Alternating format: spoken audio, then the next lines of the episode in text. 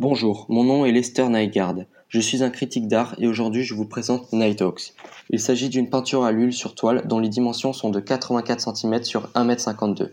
Cette peinture a été conçue par Edward Hopper en 1942 pendant la période du modernisme et du réalisme social en art. Aujourd'hui, Nighthawks est conservé à l'Institut d'art de Chicago. Hopper se serait inspiré de la nouvelle d'Hemingway, The Killers, dans laquelle un passage décrit deux tueurs qui entrent dans un bar et attendent leur future victime qui ne se montrera jamais. Puis il a pu s'inspirer de Van Gogh avec Le Café de nuit, qui dépeint un endroit où on peut se ruiner, devenir fou et commettre des crimes. C'est cette ambiance de criminalité latente que nous retrouvons dans Nighthawks. Hopper nous dévoile un point de vue particulier. Celui-ci nous fait entrer directement dans l'œuvre. Il transforme le public en spectateur-acteur. C'est une vue à la première personne, au coin d'une rue, sur la Greenwich Avenue. Il y a devant nous un dîner américain du nom du Phillies, typique des années 40. L'ensemble est obscur, silencieux, et nous pouvons voir des personnes dans le restaurant. Tout d'abord, sur le comptoir, un couple. Ils sont bien vêtus, mais il n'y a pas de discussion, pas de désir. Puis, il y a un homme au look mafieux. Il est de dos, il est mystérieux et recroquevillé sur lui-même. Et enfin, un barman qui semble faire son métier. Tout est sombre, la couleur principale est le verdâtre, il a aussi du marron. La seule lumière vient du dîner. Cette lumière ne sert pas à éclairer la scène, mais à montrer l'importance de l'obscurité. Les lignes sont nettes, les proportions réelles, tout pour être réaliste. L'ensemble du bar semble être restreint. La conception des vitrines agit alors comme des barreaux. Et là, nous réalisons que Hopper a peint la solitude. Tout est silencieux, il n'y a personne dehors. L'immeuble voisin est vide, il n'y a pas de lumière. Sauf dans un dîner. Mais nous, nous sommes dehors, nous n'entendons rien, et si l'on regarde, nous pouvons voir un couple sans amour. La femme préfère s'intéresser à ses ongles ou à autre chose. Cela souligne l'ennui. Un homme de dos, il doit boire pour oublier, ou vouloir ne pas être seul chez lui, et être au final seul au bar. Cela peut être aussi bien un mafieux. Le barman a l'air de parler, mais ça a l'air inintéressant, ou alors il sourit vaguement. Le bar, qui est censé être un lieu de fête, de célébration, de séduction, devient un endroit de désespoir. Tout est oppressant, nous ne voyons pas le ciel. Il n'y a aucune zone du tableau que l'on pourrait regarder pour échapper à cette réalité. En ressentant cette déception, eh bien nous devenons exactement comme les personnages du bar. Tous les éléments du tableau déteignent sur nous. Nous nous sentons aussi abattus et vides. Nous sommes résignés, on ne s'attend plus à rien. Dans ce tableau, tout est fait pour que je, ressente ça. Mais dans leur misère, si les personnages sont isolés, ils sont dans un bar. Ils sont ensemble, alors que moi, je suis spectateur-acteur, je suis seul et dehors. Je ne les intéresse même pas. Ils ne me regardent pas, il y en a même un qui me tourne le dos. La prison formée par les vitrines sert à m'isoler d'eux. Interagir avec ces personnages me paraît donc impossible. Finalement, si ce tableau montre la solitude, le plus seul des personnages, c'est moi, le spectateur. Dans la nuit, ma grand-mère est décédée et j'ai rêvé d'elle. Il y avait ce tableau dont elle me parlait souvent dans cet immense musée. Nous étions toutes les deux face à lui. Tout d'un coup, j'ai éprouvé une sensation étrange et me suis retournée vers ma grand-mère. J'ai vu dans son regard une lueur inhabituelle lorsqu'elle fixait le tableau, et c'est alors qu'elle s'en approcha, comme irrésistiblement attirée par celui-ci. Quant à l'œuvre, elle commençait à grandir. Ma grand-mère tendit une main confiante vers elle et elle l'aspira brutalement. Je me sentis alors comme extérieur face à la création de cette nouvelle réalité. Il y avait ces montres à gousset qui semblaient fondre dans ce décor chimérique et étrange à la fois. Au fond se trouvait cette plage avec ses rochers et ce magnifique ciel crépusculaire. En plus des montres à gousset, se trouvait une autre montre attaquée par des fourmis dans le coin d'une table avec, à l'autre bout, un arbre qui semblait mort. Mais le plus étrange, c'était cette figure au centre, livide, avec un œil fermé. Tout d'un coup, je vis ma grand-mère qui semblait radieuse dans un coin sombre du tableau, ce qui crée un contraste, puis j'entendis des voix. Monsieur Dali Et le semblant de tête se retourna vers elle. Oh là, bienvenue dans mon monde Que m'arrive-t-il? Voyez-vous ces montres? Elles sont une mise en scène de la mort. Par leur élasticité, elles symbolisent le moment du passage dans l'éternité. Les heures affichées sont différentes, signifiant que dans l'au-delà, le temps ne compte plus. Je suis donc dans l'au-delà. Mais comment vous est venue l'idée de créer des montres molles? J'étais un soir chez moi avec des amis.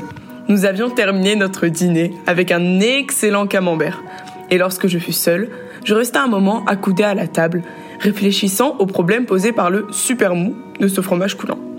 Je me levai et me rendis dans mon atelier pour donner un dernier coup d'œil à mon travail. Et que signifie pour vous ce paysage au loin? Ce sont les falaises du Port Liga en Catalogne mes souvenirs de jeunesse.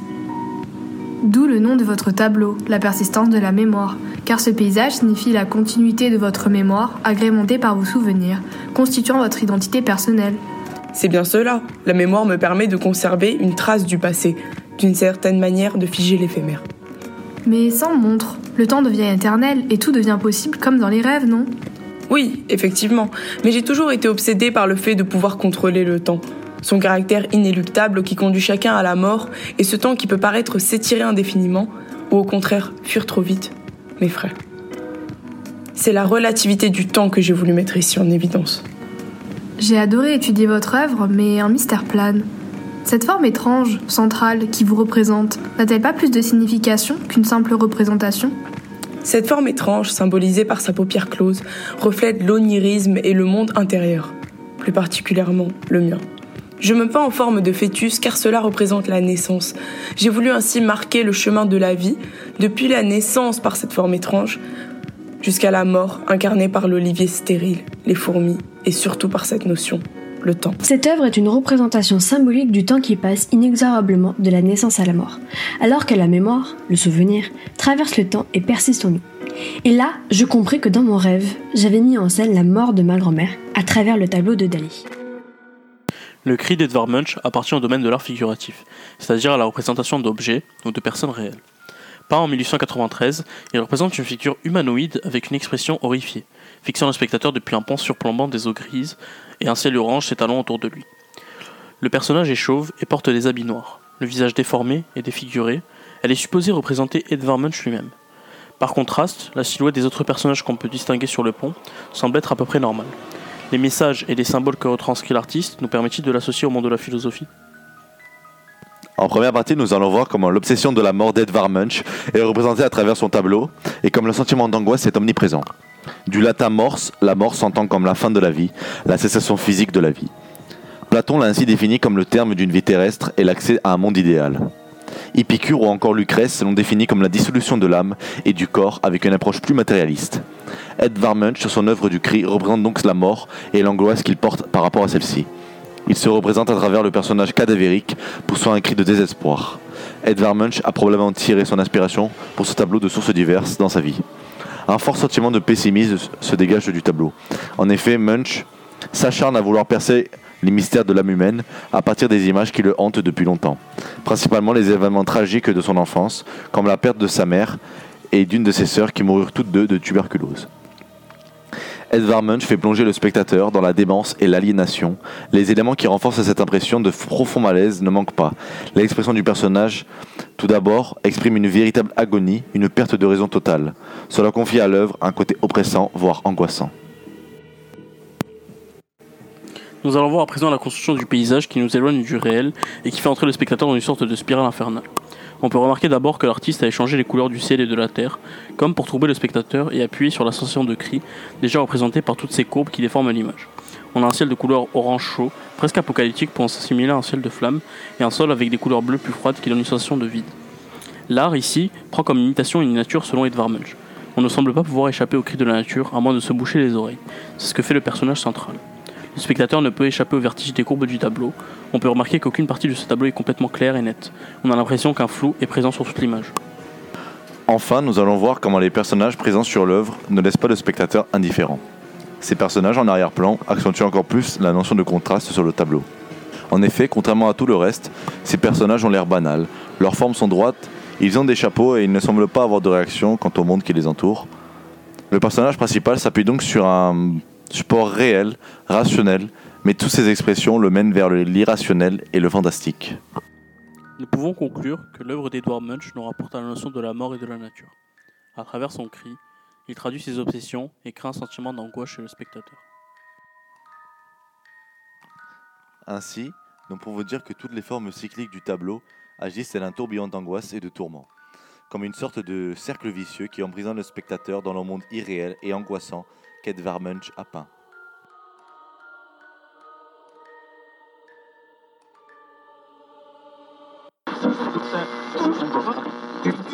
Bonjour à tous et bienvenue sur notre radio quotidienne. Aujourd'hui, comme chaque jour, nous allons étudier une œuvre d'art.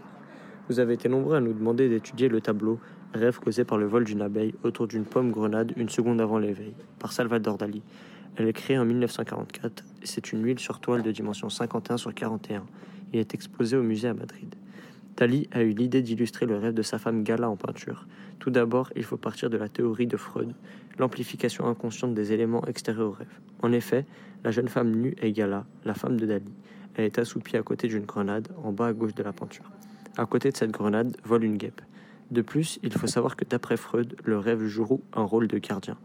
Il transforme les éléments extérieurs qui semblent perturber le dormeur en objets oniriques, factices, pour ne pas que le dormeur se réveille et pour qu'il continue à se reposer.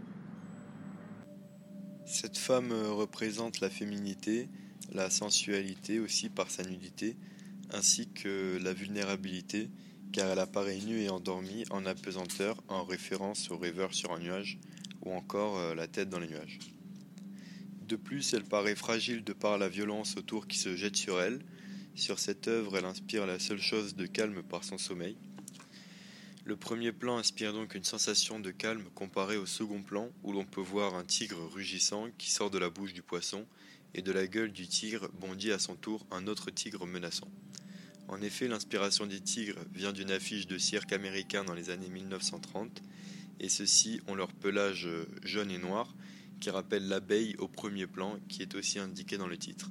Le dard de l'abeille est rappelé par la baïonnette du fusil qui est pointé de très près sur le bras de la femme L'abeille fait aussi penser à l'éveil de Gala par son bourdonnement, comme le titre l'indique, ou par une piqûre.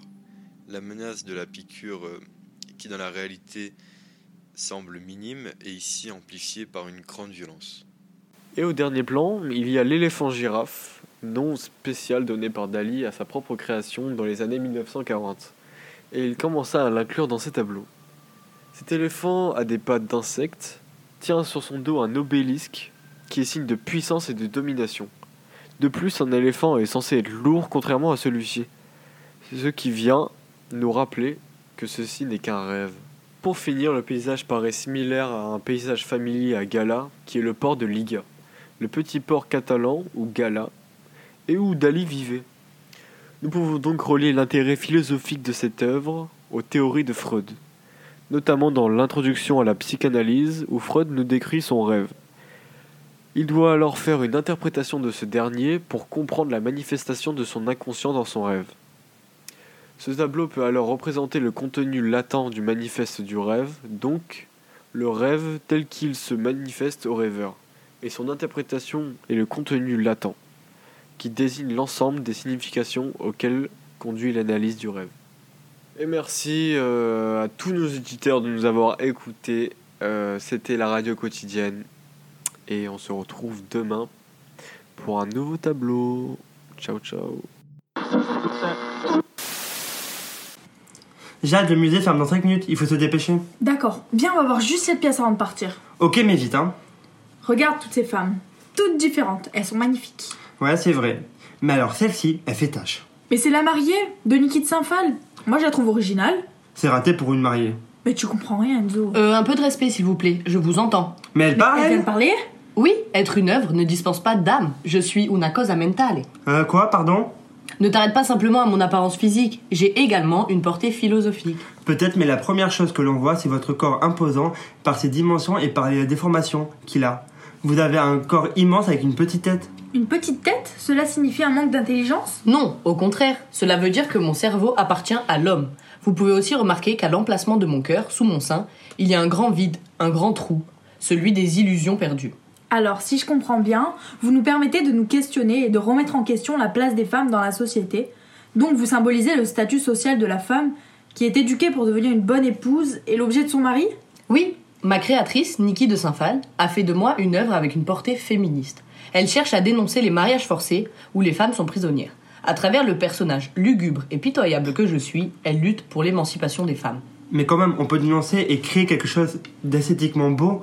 Les matériaux qui vous composent sont minables. Chacun des matériaux qui me composent représente quelque chose pour ma créatrice. Par exemple, l'usage de la dentelle et du voile de la robe reprend l'idée transmise par la mère de Nikki, qui lui imposait d'être toujours élégante et raffinée. Mais le mariage est à la fois un bonheur et un enfermement pour moi. Nikki utilise le plâtre sur la dentelle, cela me rigidifie, donc me prive de mouvement et de liberté. Elle le disait elle-même, je me sers de mon corps comme je me sers d'un fond de grillage pour faire de la sculpture. Puis elle m'a créé. Il n'y a plus de liberté de mouvement de l'étoffe. Alors la robe est devenue carcan. Vous dénoncez la société patriarcale qui est une barrière à la liberté de la femme comme sujet libre. La robe est le symbole du poids qu'a cette société sur vous. On peut remarquer que vous êtes sous-dimensionné par rapport à votre robe. Mais alors, si je comprends bien, vous ne, vous ne vous ne connaissez pas le bonheur. Vous représentez les femmes qui sont condamnées à respecter les normes de la société et qui ne peuvent pas s'épanouir pleinement car elles ne sont pas libres. Les progrès sont nets, jeune homme. J'irai même au-delà de ce que tu dis. Outre mon absence de liberté, j'ai des obligations, des devoirs. Le mariage est une obligation morale. En effet, le devoir, c'est une règle qui guide la conscience morale et qui doit être accomplie par obligation, sous peine de sanctions sociales. En effet, comme le disait Fyodor Dostoïevski, le mariage est la mort morale de toute indépendance. Vous avez aussi le devoir de la maternité, ce poids qui repose seulement sur le corps des femmes. Ici, le symbole des objets et jouets qui composent votre buste représente la société de consommation et la mère dévouée à ses enfants au point de s'en oublier. Je vois ce que vous représentez et ce que tu veux dire. Ce n'est pas aux femmes de supporter tout ce fardeau, il faut que les hommes le partagent aussi. Bon, maintenant le musée va fermer. Rentrez chez vous et surtout ne dites rien à personne. Gardez votre intérêt pour l'art, il vous permettra de comprendre le monde. Merci D'accord, beaucoup. merci, le secret sera Le gardé. secret sera gardé.